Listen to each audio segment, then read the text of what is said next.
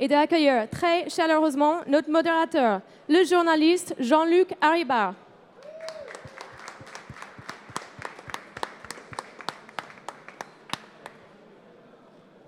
Bonjour à tous. Euh, alors moi j'ai le grand plaisir de vous présenter un garçon que vous connaissez déjà, mais je voulais juste vous dire que par ses performances et, et son talent de joueur, il a une dimension sportive exceptionnelle. Mais c'est aussi quelqu'un qui impressionne par sa dimension humaine et sa très forte personnalité. Il a connu le, football professionnel au plus haut niveau pendant 15 ans, de 89 à 2004, ce qui représente une très longue carrière, je peux vous le dire. Dans quatre clubs prestigieux, il y a eu 9 saisons à Monaco, 3 à Arsenal, une à Barcelone et 3 à Chelsea. Tu te souviens de ton premier match au fait? Oui. C'était quoi? Euh, Monaco-Sochaux. Ouais, exactement. Et le score? 0-0 Non, 2-1. 2-1 T'es sûr? Je crois. Je vais te le dire tout de suite. 2-1, le 18 mars 89. On avait gagné Non? Ouais. Ah, euh, le palmarès de Manu est, remarquable avec une année inoubliable, 1998. Tu viens de quitter euh, Monaco, c'est ta première saison à Arsenal, titre de champion d'Angleterre, la Cup et ensuite la Coupe du Monde avec l'équipe de France. Mm. Euh, aussi, bien sûr, il n'y a pas que ça. Hein. Il y a une Coupe de France avec Monaco en 91, il y a un titre de champion de France en 97 avec Monaco, et il y a aussi une victoire à l'Euro en 2000. Oui. On va pas parler des finalistes, tout ça, ce serait trop long.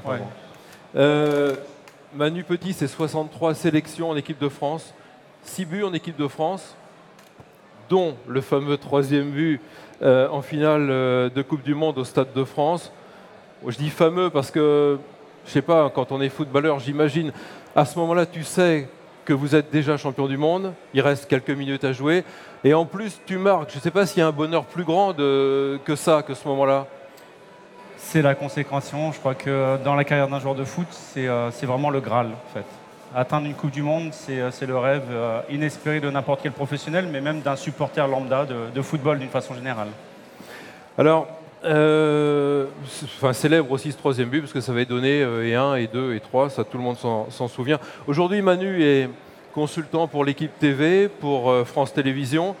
il est aussi propriétaire de, magasins, de sport, magasins de sport, Sport 2000. S'intéresse à, plein de choses. Allez voir, c'est un fou de, de, téléphone, comme tous les, les. D'ailleurs, ils en ont, je sais pas combien tu en as de téléphone un seul En général, ils en ont 3, 4 ou 5. Hein. Euh. Non, j'ai un seul et toujours le même numéro depuis 13 ans maintenant. Moi, j'en connais qu'on a un pour la famille, euh, pour l'agent, pour, les copines. Pour, j'ai déjà une vie compliquée. si en plus je dois rajouter plusieurs téléphones. Euh. Et tu es aussi donc actionnaire de Kentaro. Alors c'est un euh, qui s'occupe de droits sportifs, télévisuels, de marketing, de sponsoring, dans le monde entier, pas seulement de football d'ailleurs. Hein. Exactement, pas seulement dans le foot, mais on est très présent dans le football. On a une vingtaine de fédérations sous contrat, comme le Brésil, l'Argentine entre autres. Donc on est très présent sur, le, sur le marché. Bon, alors aujourd'hui c'est une première. Euh, c'est une première euh, parce que je vais présenter une société qui est leader. c'est la société, la société Netco Sport. Société NetcoSport, c'est un éditeur du réseau social euh, que vous connaissez sûrement, de Fan Club. Euh, la plus connue de ces applications, c'est Fan Football. Il y a plus d'un million d'utilisateurs des applications de NetcoSport en, en, Europe.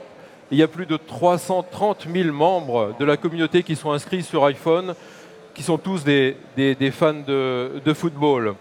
Euh, ce qui est intéressant aussi à travers ces applications, c'est que l'iPhone est devenu quelque chose de plus puissant qu'Internet, parce qu'on peut regarder la télévision en ayant son iPhone dans la main et en pouvant discuter, regarder, s'informer et discuter avec d'autres euh, téléspectateurs, par exemple.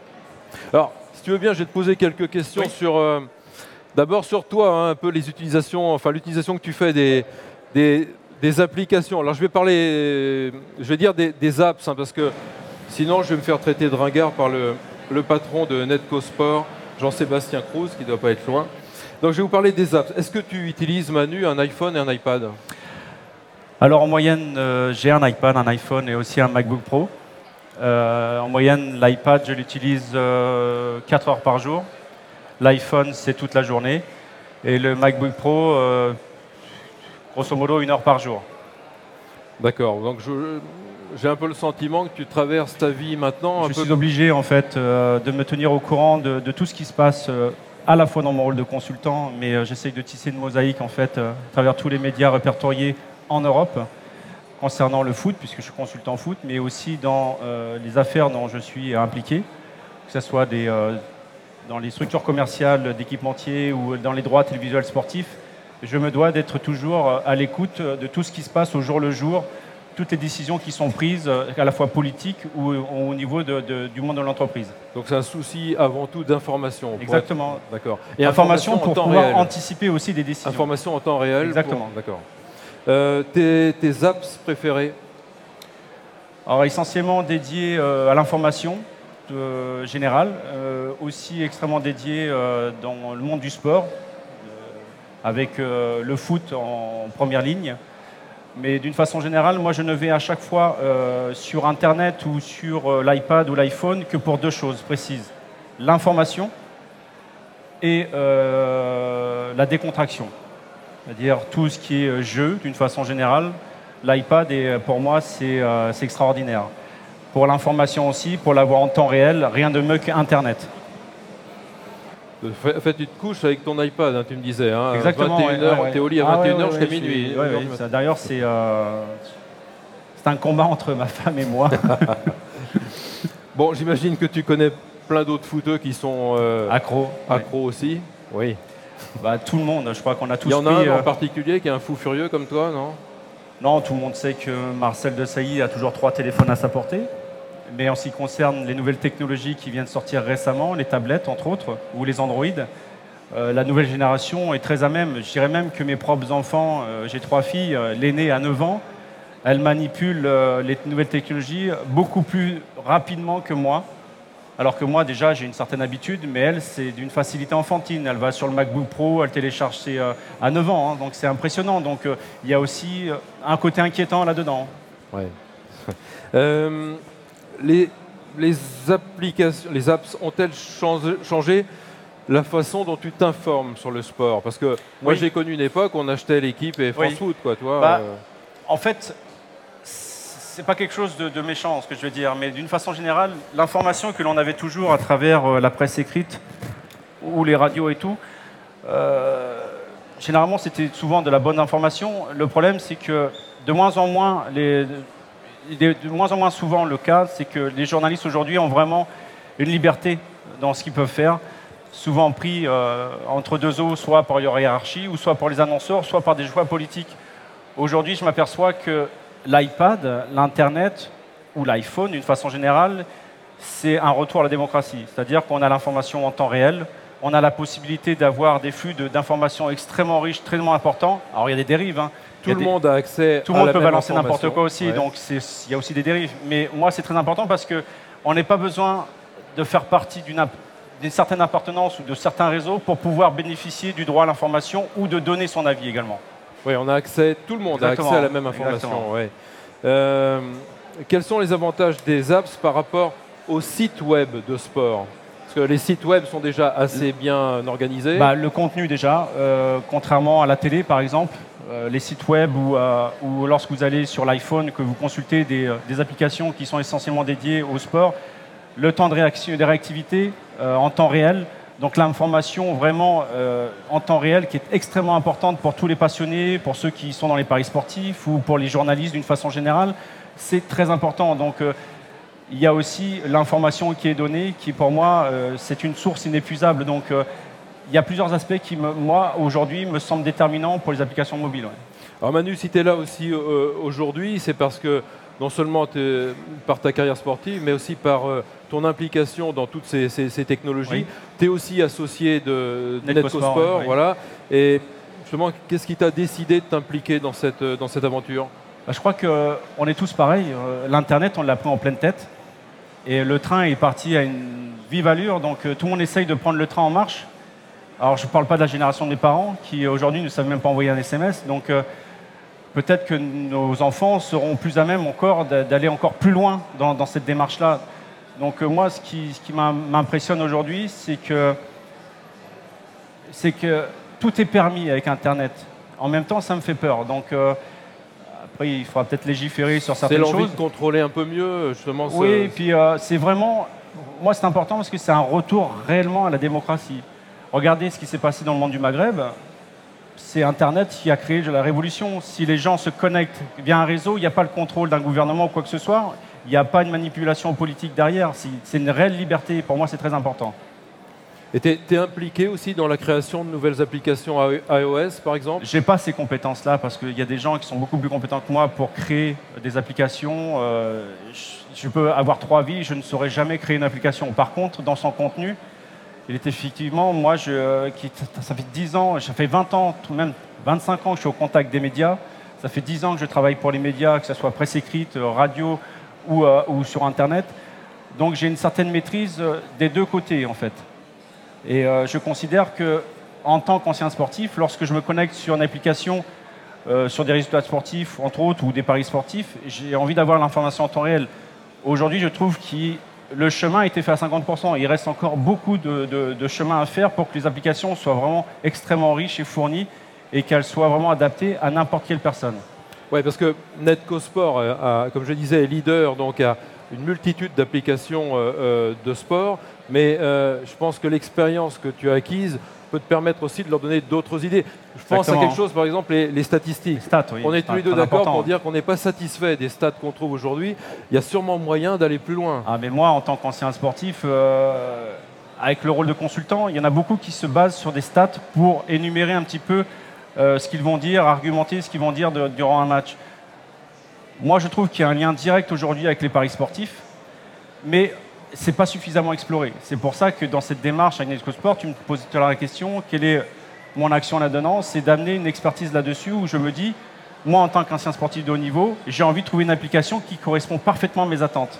Pas simplement de savoir les tirs, les courses et autres. Je veux avoir des informations en temps réel sur la durée, sur un temps blanc comparatif, sur les six mois précédents d'un joueur qui est important dans une structure, sur un collectif les données sont larges, mais moi, on y travaille là-dessus. On veut vraiment avoir une application qui soit la seule qui puisse référencier tout ce genre d'informations. C'est un peu l'image de ce que fait à l'heure actuelle Paris Turf, ou ces, journaux-là. C'est que quand vous misez sur un, cheval, vous savez exactement les courses qu'il a faites auparavant, euh, son état de forme, vous savez l'entrée des entraînements qu'il a subis. Moi, je veux des applications comme ça parce que c'est un lien direct avec les paris sportifs et on maîtrise mieux son pari. C'est vrai, on n'ira jamais dans la tête des joueurs, mais ça permettra de mieux comprendre les, les moments de forme, de méforme. Exactement. Ça peut en plus être, devenir ludique parce qu'on peut imaginer que sur euh, les statistiques d'un match, on puisse définir des notes pour les joueurs. Oui, moi, j'en parle en tant que consultant. On peut très bien à la fin d'un match dire tiens, on va vous donner les notes d'un joueur. C'est pas nous, hein, parce qu'il y a des impressions. On peut demander aux gens via les réseaux sociaux ou même euh, de fan club, leur demander justement de noter des joueurs en temps réel parce qu'aujourd'hui, euh, avec le streaming, avec différentes choses, tu peux te connecter directement sur un match. Donc, tu n'es pas obligé de suivre certains circuits. Exactement. Et puis, ce qui, est aussi frappant, c'est que des fois, on a une impression sur un match, l'impression qu'un joueur a été bon, et les stats nous donnent tort. Les stats démontrent qu'il a, certes, on l'a vu, mais, il a perdu beaucoup de ballons. Il a jamais été bien placé pour savoir que même nous, on a tort des fois dans des commentaires. Donc, euh. Ça, oui. Euh, comment est-ce que tu, tu perçois l'avenir des des réseaux communautaires de sport sur euh, mobile Très important. Tout le monde connaît Facebook, Twitter, tous ces réseaux sociaux qui sont extrêmement importants aujourd'hui. Moi, j'y vois deux axes vraiment importants. En dehors du fait que ce sont, par définition, des, choses qui ont été créées de façon cool. Il ne faut pas qu'il y ait de prise de tête. Bon, moi, je vois deux axes importants. la première, c'est une, une réelle visibilité de la personne lambda, cette possibilité d'avoir une, fenêtre sur l'extérieur, donner, son avis en temps réel sur une actualité qui le touche, qui le sensibilise, qui où il y a une certaine émotion qui se dégage. Ça, c'est très important, une visibilité et une certaine reconnaissance derrière. Parce que avec ces réseaux sociaux, on se crée tout un groupe d'amis, donc on n'a plus le sentiment d'être seul, d'être isolé, on a le sentiment un sentiment d'appartenance. Mais en même temps, on donne de l'information et on reçoit de l'information. Donc il y a un échange qui se crée. Donc au bout d'un moment, on se crée des réseaux qui, comme je disais tout à l'heure, on n'est pas nécessairement obligé d'être dans une école avec des copains, dans certaines classes, machin, pour créer des réseaux, ou après dans le monde de l'entreprise. C'est-à-dire que chacun, en fonction de ses compétences, de, de sa relation pertinente avec les autres, saura trouver sa place dans une certaine société. Ouais, puis quand on est passionné par un sport, bon, le foot, euh, pour nous en particulier, enfin, je veux dire, il y a un besoin de communiquer, il y a un besoin de faire partager son avis, son, son sentiment, c'est, les, comment, l'idée qu'on a euh, euh, pour faire progresser un, un club, mais aussi le- l'envie de dire qu'on aime son club, qu'on aime ses joueurs, et ça, bah, il faut le faire partager. C'est le café des sports, en gros, surdimensionné, c'est-à-dire qu'on peut s'adresser à des, à des milliers et des milliers de, Ah de oui, gens passionnés aussi. Ouais, quoi. ouais, ouais. Ça, c'est, pour moi, c'est très important parce que on a vraiment le sentiment d'exister. Mais tu, tu penses que ces, ces, a- ces apps, ça, ça- ça change la, la- la- la façon de, de- de consommer du sport? Bah, Il y a de tout hein, sur les applications. Euh, néanmoins, je trouve que avec un bon filtrage, on peut ressortir des informations qui sont extrêmement importantes. Le problème que l'on a souvent, nous, dans les médias ou dans le monde du sport, c'est que chacun vit dans sa bulle. Et ceci peut justement de, la, masse importante que représentent les supporters ou les gens d'une façon générale. L'avis de ces gens-là est extrêmement important justement dans la continuité, dans le bon déroulement et aussi dans le futur. Donc il faut prendre en considération tout ce qui peut être amené sur les forums parce que de temps en temps, il y a des gens qui balancent des informations qui sont très pertinentes. Moi, comme je disais tout à l'heure, c'est vraiment un réel retour à la démocratie. Non, mais je, là, je te rejoins parce que moi, je, vais souvent sur le, le fameux euh, réseau social The Fan Club de Netco Sport. J'avoue que des fois, ouais, je trouve des gens C'est qui bluffant, me, hein qui me donnent des, des- des idées que j'avais pas eues sur un match ou sur un joueur et qui ont un raisonnement et, et une vraie pertinence Ah, sur notre euh, volonté aussi, regard. ouais. à travers le forum, c'est c'est pas de faire de la ségrégation, mais en même temps, c'est de pas tomber dans le monde du footix, en fait. C'est euh, d'aller sur le site et déblatérer sa haine ou de cracher sur un club adverse ou quoi que ce soit. Non, on veut vraiment quelque chose de constructif. On ne veut pas que ça se tire dans les pattes. On veut que les gens se responsabilisent et, et prennent conscience que c'est une possibilité, une opportunité pour eux de pouvoir s'exprimer, mais de façon constructive et qualité. Et respectueuse, ouais. Euh, quel est euh, l'intérêt pour toi des, des, des, des- des des apps par rapport à la télévision? La réactivité en temps réel. C'est-à-dire que tu as un mobile de par définition, c'est euh, une tablette, c'est euh, mobile. Quoi. C'est, euh, tu peux te balader n'importe où. Un téléviseur, c'est difficile de le porter sous son Ouais. bras et de se balader dans la maison. Donc euh, la réactivité en temps réel, d'informations qui t'arrivent en temps réel, parce que les gens tout de suite sont connectés, donc euh, ça va très très vite. Et ça, c'est une énorme différence par rapport à la télévision. Je sais qu'aujourd'hui, les grands constructeurs de télévision, ils travaillent essentiellement pour créer des mosaïques, pour avoir justement une inter- interactivité à l'intérieur du téléviseur. Je pense qu'ils y arriveront, mais ils ne pourront jamais dépasser, à mon avis, les technologies que sont euh, l'iPhone ou les tablettes. hein. Ouais, Et puis quand on possède un, un iPhone, par exemple, et qu'on regarde la télévision, je veux dire, c'est un encouragement à communiquer. Je veux dire, on a tellement envie, on peut pas rester tout seul, même si on est Mais tout c'est seul fou, hein, c'est face à la télé, parce que on a envie de partager l'émotion qu'on vit. il y, a, y encore 20 ans, quand tu parlais du téléphone portable, les gens, euh, ils étaient euh, un peu à l'image d'Internet, ils prenaient le train en route. Aujourd'hui, tu, tu fais un micro-trottoir ou même tu prends une photo des gens qui sortent du métro, combien sont sur, leur rapport- sur le téléphone Donc il y a un, un petit côté aussi pervers qu'il faudra Ouais. peut-être réguler, c'est que les réseaux sociaux sont extrêmement importants. On crée, on génère des, des tissus, des liens, des réseaux, mais en même temps, on se déconnecte un petit peu justement de tout ce qui amène les gens à se rencontrer. Donc il faudra peut-être trouver un certain équilibre à un moment donné. Ouais, en se connectant avec le monde entier, on perd des fois la connexion avec ses proches. Ouais, bon.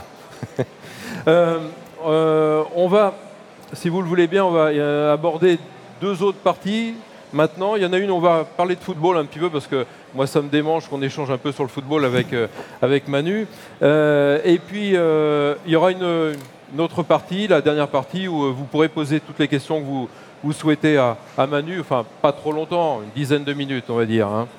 Bon, alors, moi, la première question que j'ai envie de te poser, Manu, c'est est-ce que réussir sa vie de footballeur, ça aide à réussir sa vie d'homme Oui. On est malheureusement dans un monde d'images. Et euh, c'est vrai que quand tu marques les esprits, que tu as un nom, que tu deviens célèbre, effectivement, ça t'ouvre des portes qui jusqu'alors étaient euh, relativement fermées. Maintenant, cette logique a une certaine limite. C'est que quand moi je me présente, euh, ça fait maintenant, j'ai arrêté en 2003 ma carrière. J'avais déjà anticipé la fin de ma carrière parce que j'étais déjà un homme d'affaires, j'avais créé des magasins, j'avais créé des structures, j'avais été dans la mode, euh, j'avais créé des, chaînes de pubs, enfin j'ai toujours été un touche-à-tout, ce c'est ce qui me différenciait, me marginaliser entre guillemets avec le monde du foot d'une façon générale. Oui, ça aide d'avoir un nom, mais aussi ça peut être une contrainte. Parce qu'à partir du moment, les gens, au bout d'un moment, ils vont se dire mais qu'est-ce qu'il y a derrière le nom? Qu'est-ce qu'il y a derrière la célébrité? Donc, tu vas être jugé doublement. Donc, c'est à toi justement d'avoir des arguments, d'avoir les compétences pour convaincre les gens que tu n'es plus un joueur de foot. Donc, ça a été un long chemin, mais aujourd'hui j'y suis arrivé, puisque euh, quand je vois dans toutes les sociétés dans lesquelles je suis actionnaire et que je travaille, je suis très content. Puis je pense que ça, il euh, y a un vrai challenge et une vraie compétition quand tu arrêtes ta carrière. Oui. Tu as, voulu gagner tout le temps que tu étais joueur de haut niveau, et maintenant c'est de gagner une autre bagarre, c'est-à-dire celle de faire quelque chose de passionnant après cette, euh, cette mort professionnelle. C'est une petite mort, effectivement. C'est dans le monde du sport, les artistes, que ce soit les acteurs ou les chanteurs, nombre de personnes sont dans l'alcoolisme ou dans la drogue ou dans la dépression. Pourquoi? Parce que les émotions, le sentiment d'existence que tu peux avoir dans ton métier public t'apportent tellement de joie. Tu sais, Shakespeare disait toujours to be or not to be, être ou ne pas être. mais c'est d'une réalité enfantine. C'est qu'aujourd'hui, la majeure partie des gens, que ce soit les gens connus ou les gens peu connus, passent le plus tard, les trois quarts de leur vie à, à savoir justement leur quête du moi, c'est-à-dire qu'est-ce que je fais sur la planète, qu'est-ce que je fais, qu'est-ce que je suis amené à faire? Puis pour un footeux aussi, je suis pas seulement bon à taper dans le ballon. C'est difficile parce que on met les études de côté, et puis euh, on est tous issus d'un milieu euh, modeste, donc on n'a pas euh, nécessairement l'éminence grise ou les ou le, cerveau suffisamment rempli pour faire des choses performantes après une carrière. Non, c'est très difficile. C'est pour ça, moi je dis toujours aux sportifs, c'est bien de, gagner beaucoup d'argent, c'est mieux de savoir l'investir et c'est mieux justement de savoir se projeter sur l'avenir. Parce que celui qui s'arrête simplement au simple fait qu'il a été joueur de foot, pour moi, il n'a rien compris. Parce que le foot représente beaucoup sur planète, mais en même temps, il représente tellement peu. Donc s'arrêter simplement à ce simple fait-là, je trouve ça réducteur. Oui, et puis c'est une grosse partie de sa vie, on pense surtout qu'à soi. Alors j'ai une deuxième question justement à propos de ça. Est-ce que c'est parce que tu as le sentiment d'avoir été beaucoup gâté dans ta vie de, joueur de foot professionnel que tu euh, euh, es toujours partant pour des, opérations caritatives ou aider, enfin soutenir les plus démunis? Je sais que tu as, parrainé la dernière Coupe du Monde des sans-abri qui avait lieu en août. il y aura aussi la Coupe du Monde. Est-ce qu'on a envie de s'intéresser aux autres, surtout beaucoup après avoir beaucoup pensé à soi? Ça, c'est mon éducation. C'est mes parents qui me l'ont inculqué. C'est euh, mon environnement quand j'étais jeune. C'est ma personnalité aussi.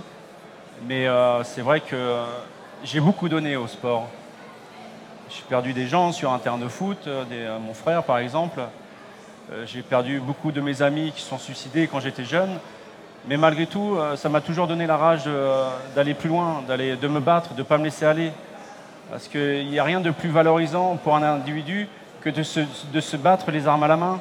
Ça vous vaincu d'emblée, euh, euh, c'est une très mauvaise image de soi. Je sais que j'ai été un privilégié, mais je sais ce que j'ai euh, sacrifié pour devenir footballeur.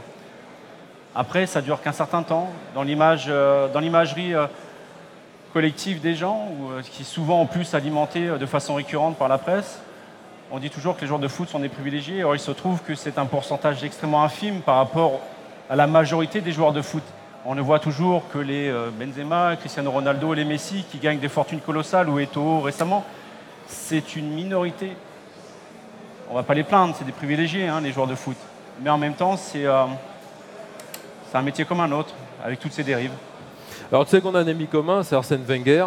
C'est le plus grand pour toi, le plus grand entraîneur? Il va pas bien en ce moment. Hein. Non, je sais, mais on va. On va... T'as peut-être un conseil à lui donner justement pour euh, bah, cette saison-là, non? Mais ça a été quelqu'un qui a été un peu ton guide. Et il, tu, l'as eu à Monaco longtemps, tu es, allé le rejoindre à Arsenal. C'est quoi? C'était un guide, quelqu'un qui t'a fait euh, découvrir aussi, qui t'a donné une dimension euh, pas seulement sportive? C'était pour moi un père spirituel dans ce milieu. J'ai eu j'ai fait des rencontres extraordinaires, à la fois dans le milieu, mais aussi dans les ramifications autour du milieu du sport, des rencontres humaines extrêmement importantes. Dans le monde du sport, Arsène fait partie des, des personnes qui ont le plus compté pour moi.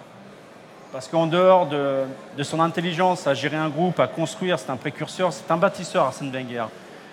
Euh, aujourd'hui, ça ne va pas du tout avec Arsenal. Euh, il se fait désinguer dans tous les sens. malgré tout, euh, quand je vois le nombre de joueurs qui sont passés sur ses mains et qui ont eu une aura internationale, c'est déjà pour moi, et puis en plus le projet sportif qu'il a amené à Arsenal depuis plus de 10 ans maintenant est exemplaire. Alors c'est vrai que ça fait quelques années qu'il ne gagne rien, la finalité du sport c'est de gagner. Malgré tout, c'est une personne de par sa personnalité et son approche qui a beaucoup compté en moi. Alors à propos d'équipes qui ne gagnent rien, euh, Monaco, je pense, où tu as passé 9 saisons, je pense que ça va te, te nouer les tripes de les voir en, Ligue 2 Aujourd'hui, les, euh, les inquiétudes des gens d'une façon générale sur la société sont, dans le monde du foot, elles sont similaires. C'est du papier collé en fait, c'est un calque. Les dérives financières que l'on a euh, observées euh, ces dernières années, la finance qui aujourd'hui mène tambour battant justement la danse dans, dans, dans notre société, elle est valable également dans le monde du sport. Aujourd'hui, moi, je me bats jour le jour pour un retour à l'équité sportive. Je me bats pour éviter euh, davantage de dérives financières qui tuent l'équité sportive, qui on ne fait que du doping financier pour acheter à crédit des victoires. Euh, oui, parce qu'on a le sentiment que ceux qui réussissent sont les clubs les plus riches. Ben, mais, parmi eux, il y en a qui sont énormément endettés. Le paradoxe, c'est que ces clubs les plus riches, ce sont les clubs les plus surendettés aussi. Donc on a créé un système qui, qui en plus le serpent qui se mord la queue en fait. On a créé un système qui va. Il faut un plafonnement des salaires. On a créé un système qui tout ou tard se cassera la gueule. Si on ne fait pas des réformes qui s'imposent et qui deviennent. On a dépassé le stade de l'urgence aujourd'hui. Si euh, je sais que l'UEFA, par le biais de Michel Platini, veut mettre en place le fair play financier. Aujourd'hui, il y a déjà des clubs qui anticipent le fair play financier en faisant du doping économique à travers des contrats de sponsoring ou autres, ou du naming de stade. Euh, il y a beaucoup de dérives aujourd'hui. Et puis en plus, le gros problème de l'UEFA ou de la FIFA à l'heure actuelle, c'est qu'il n'y a pas de législation européenne, voire internationale, au niveau des lois. Donc chacun peut faire ce qu'il veut dans son championnat. Tout le monde peut dire Amen à l'UEFA, et puis dès qu'ils ont le dos tourné, faire complètement l'inverse. Ils n'auront pas de sanctions. Donc euh, il y a tellement de dérives aujourd'hui, que ce soit euh, dans la formation, que ce soit dans l'équité sportive, dans, l'équité financière, dans la rétribution. Pour moi, l'idéal, ça serait qu'on se base un petit peu sur le modèle américain, le système de franchisé, euh, avec un modèle communiste qui gère l'ensemble des championnats, mais chaque club gère de façon capitaliste son club. Il y a euh, aujourd'hui des, facettes qui sont inexploitées dans chaque club. Je pense notamment à l'hospitalité des clubs qui représente énormément d'argent pour les clubs et aujourd'hui on n'y est pas du tout, notamment en France.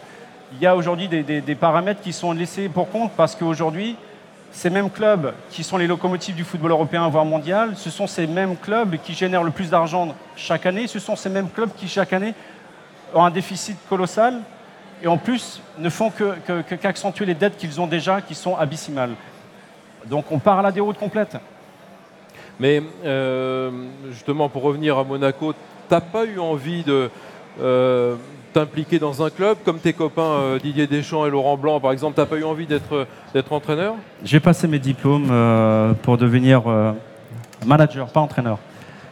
C'est-à-dire que il y a encore beaucoup de choses que j'ai à apprendre, mais que ce soit dans le sponsoring, dans le marketing, dans les droits télévisuels, au niveau des agents, au niveau de la formation, c'est des créneaux que je maîtrise bien. Donc je pourrais avoir un rôle dans un club. Jean-Luc, je ne vais pas te cacher, qu'est-ce que je vais faire moi dans, le monde du foot? Aujourd'hui, je dérange beaucoup de gens. De par ma personnalité, puis de ma droiture, je n'accepte pas justement toutes les dérives qu'il y a dans le monde du foot. Je le faisais déjà quand j'étais joueur, et on m'a placardé, on m'a collé l'étiquette d'écorché vif, de rebelle. On n'a jamais été plus loin de ce que je disais, on n'a jamais gratté, on n'a jamais voulu savoir le, le tenant, les aboutissants de ce que je disais, de ce que j'avançais. Pourtant, j'en ai dix mille choses à dire. J'ai en plus beaucoup de choses à apporter, des réformes. J'en ai, parlé à Thierry, j'en ai parlé à Platini il y a dix jours au comité olympique. Il y a des choses à mettre en place qui, pour moi, sont indispensables à l'heure actuelle, mais personne ne veut le faire. Qu'est-ce que tu veux que j'aille faire aujourd'hui dans un club? Que j'aille dire Amen à tout ça Que j'aille en face de moi, je, réceptionne dans mon bureau des agents qu'aujourd'hui, il faut quand même savoir qu'en France, il y a des agents qui officient, qui ont les plus gros portefeuilles d'agents de joueurs français et qui n'ont pas le droit d'officier puisqu'ils ont un casier judiciaire c'est dans la loi, dans les règlements fédéraux du règlement de la, de la Fédération française de football. C'est également dans les règlements de la FIFA. Aujourd'hui, il y a des gens qui continuent à mettre la main dans le paquet en toute impunité. Donc, c'est que quelque part, ça bénéficie à d'autres personnes. Qu'est-ce que tu veux que j'aille foutre là-dedans, moi? Non, déjà c'est bien d'en parler. Maintenant, il faut donner plus d'écho à ça pour euh, faire avancer les choses. C'est un peu ce que disait aussi Platini à- aux anciens joueurs en disant allez dans les instances, allez dans les, enfin, euh, impliquez-vous quoi dans la vie des clubs ou dans la vie des- de la fédération. Ça vous permettra d'avoir plus de poids et d'être mieux écouté. Jean-Luc, Je sais que c'est dur hein, de faire bouger c'est les pas que choses. c'est dur. hein. Je sais. L'utopie, ça serait de croire que c'est possible. Mais pour moi, l'utopie, c'est que ces gens croient que le système peut perdurer. Parce que ces gens-là, aujourd'hui, c'est un peu à l'image du système financier, c'est qu'ils se lavent les mains. Demain, le football se casse la gueule, ils, sont, ils en ont rien à foutre. Alors, ils vont aller voir ailleurs. alors tu as une solution, c'est d'a- d'a- d'avoir. euh, Pour moi, il y a le salary cap, il y a le légiférer sur toute la, légis- tout les- le droit commun euh, en Europe, euh, légiférer aussi sur les retransmissions, les droits télévisuels, euh, sur le monde de, la formation, les indemnités. Enfin, il y a tellement de choses à faire aujourd'hui qui ne sont pas mises en place. Ou alors tu fais appel à des investisseurs euh, très fortunés. Je pense donc au Paris Saint-Germain, par exemple, version euh, Qatari. Qu'est-ce que ça t'inspire, ça, l'arrivée des l'arrivée du Qatar dans le championnat de France Si C'est un ça- peu le si Manchester peut- City de, de la Ligue 1. euh, Si le ça PSG, peut redorer le blason de la Ligue 1 et du Paris Saint-Germain, moi je vois pas l'intérêt. On est dans la mondialisation. Aujourd'hui, moi ce qui m'inquiète plus, c'est quel est l'objectif des Qataris aujourd'hui au sein du Paris Saint-Germain? Est-ce que c'est pour préparer le terrain par rapport à la Coupe du Monde 2022 Ouais, je veux bien, mais euh, au bout d'un moment, il y a une certaine logique. Donc, euh, moi, je suis un partisan du modèle barcelonais. Avec les sociaux. Le club appartient aux sociaux. C'est tout. D'accord. Euh, juste deux questions, mais on va faire vite, Manu, parce que sinon on pourrait en parler des heures. Et en plus, c'est des sujets, je suis, je, je suis pas sympa, c'est des sujets qui méritent qu'on s'y attarde. parler pendant des heures aussi. Donc, euh, T'es pour la vidéo pour aider les arbitres efficacement? Jusqu'à une certaine manière. Oui et non. Pour savoir si un ballon est Oui, parce qu'aujourd'hui, on s'aperçoit que dans les grandes compétitions, on l'a vu avec la qualification de la France contre l'Irlande, c'était un scandale national, on- c'était une honte nationale. On aurait pu faire rejouer le match. Euh, voilà, donc on aurait pu se baser sur la vidéo. Non, mais imagine si la finale Mais, de la Coupe du écoutez, Monde, c'est le match Allemagne-Angleterre avec ce but, ce ballon qui rentre. Oui, en- entre autres, Imagine que ça reste là-dessus. la en l'espace, en l'espace de, de 4 ans, tu as tout et son contraire. Tu as l'UEFA qui dit, ou la FIFA qui dit, on ne veut pas utiliser la vidéo. Moi, je veux bien, mais comment sanctionner un garçon comme Zinedine Zidane lors de la finale 2006, si ce n'est qu'avec la vidéo? Alors Donc, justement, pourquoi utiliser la vidéo simplement pour répresser, pour, pour une répression, pour punir, et pas pour établir une certaine unité Donc, je suis pour la vidéo jusqu'à une certaine mesure, parce que la vidéo ne réglera pas tout. Parce qu'il arrive même sur des ralentis. Par contre, je suis contre l'abandon des ralentis à la télé. Parce que même avec un ralenti, tu- des fois, tu ne peux pas être sûr à 100% qu'il y a eu faute, penalty, but ou pas but. Ouais. Non, mais au moins savoir si un ballon a franchi la ligne, ça, on, on est, on- technologiquement, on est équipé pour Avec le les cinq savoir. arbitres, Je ils essayent déjà d'apporter une Moi, alternative. je trouve que pas en en mettant plus derrière les buts qu'on arrivera à avoir mieux, parce que bon.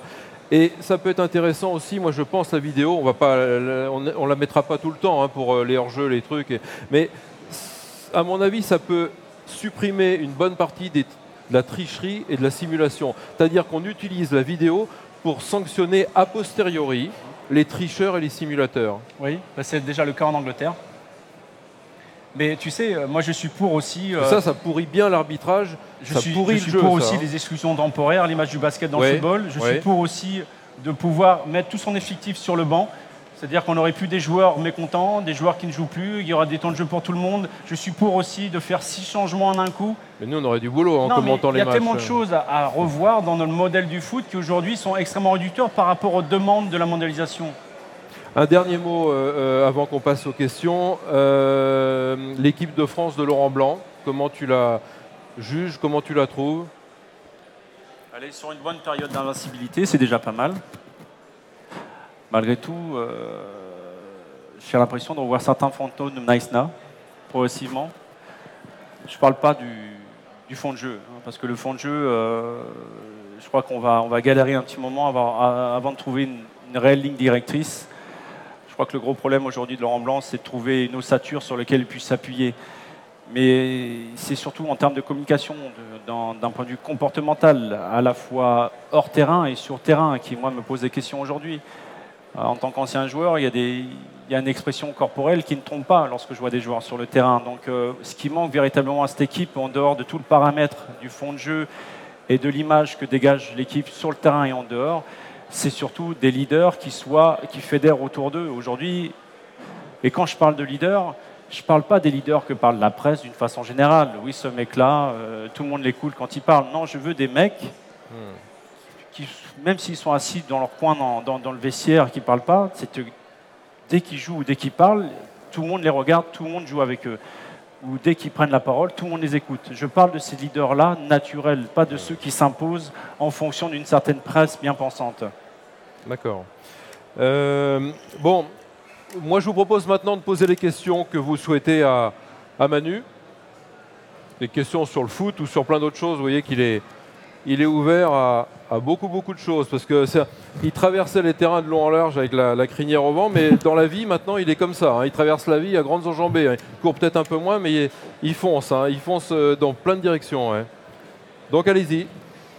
Pas de questions Merci. Profitez-en. En plus, il n'est pas langue de bois. Ça, je peux vous dire qu'il donne son avis tout le temps. C'est bien, c'est tranché. Et ça dérange des fois. Souvent même. Bonjour, euh, Monsieur Petit. J'ai une question à vous poser par rapport à l'équipe de France, euh, la nouvelle génération. Vous qui êtes un ancien euh, joueur de l'équipe de France, est-ce que vous vous retrouvez dans cette équipe ou pas du tout? Je parle en termes de génération, en termes, d'hommes. Chaque génération a, a, ses spécificités et on va dire aussi ses différences. Je crois que cette euh, nouvelle génération elle a un gros problème, à mon avis. C'est qu'elle ne se connaît pas elle-même déjà. C'est une, une, génération qui passe son temps à, à revendiquer des choses. Et avant de revendiquer quoi que ce soit, il faut déjà prouver sur la durée ce qu'on est capable. Dans la société dans laquelle on vit aujourd'hui, c'est un petit peu le problème dans beaucoup, dans, dans le monde de l'entreprise, d'une façon générale, c'est que les jeunes aujourd'hui, ils arrivent, ils veulent les choses. On veut, on veut, on veut. Mais avant de vouloir, tu fais tes preuves, tu montres, tu vas travailler, tu te retrouches les manches, tu, fermes ta gueule en plus, et tu continues à bosser. Puis le jour où tu seras, tu, tu, bosseras bien, ben un jour tu seras récompensé. Mais bon, jusqu'à ce que ce moment arrive, tu te tais, puis tu bosses. C'est un petit peu le constat que je fais, moi. Parce qu'aujourd'hui, vous prenez tous les jours de l'équipe de France. Quels sont les joueurs qui ont un palmarès? Il y en a pas. Il y en a. Si, il y a Evra. Il n'y en a pas des masses. Hein. C'est pour ça, c'est que des joueurs aujourd'hui qui revendiquent des choses. Moi, je veux jouer à tel poste. Moi, je veux pas jouer là. Je veux pas faire ci. Je veux... Est-ce que c'est pas un leurre euh, Je pense à ceux qui sont extrêmement performants en club, comme Nasri et Ribéry, et qu'on retrouve si transparents en équipe de France? Mais à la aussi, fois comme leader et comme animateur. Il y a aussi la hein. notion identitaire. On sait que c'est un vaste problème aujourd'hui euh, d'un point de vue politique, la notion identitaire, l'appartenance à un pays. Je crois aujourd'hui aussi, c'est que en dehors de la charte que l'on fait signer aux joueurs de l'équipe de France, c'est un devoir de jouer pour l'équipe nationale.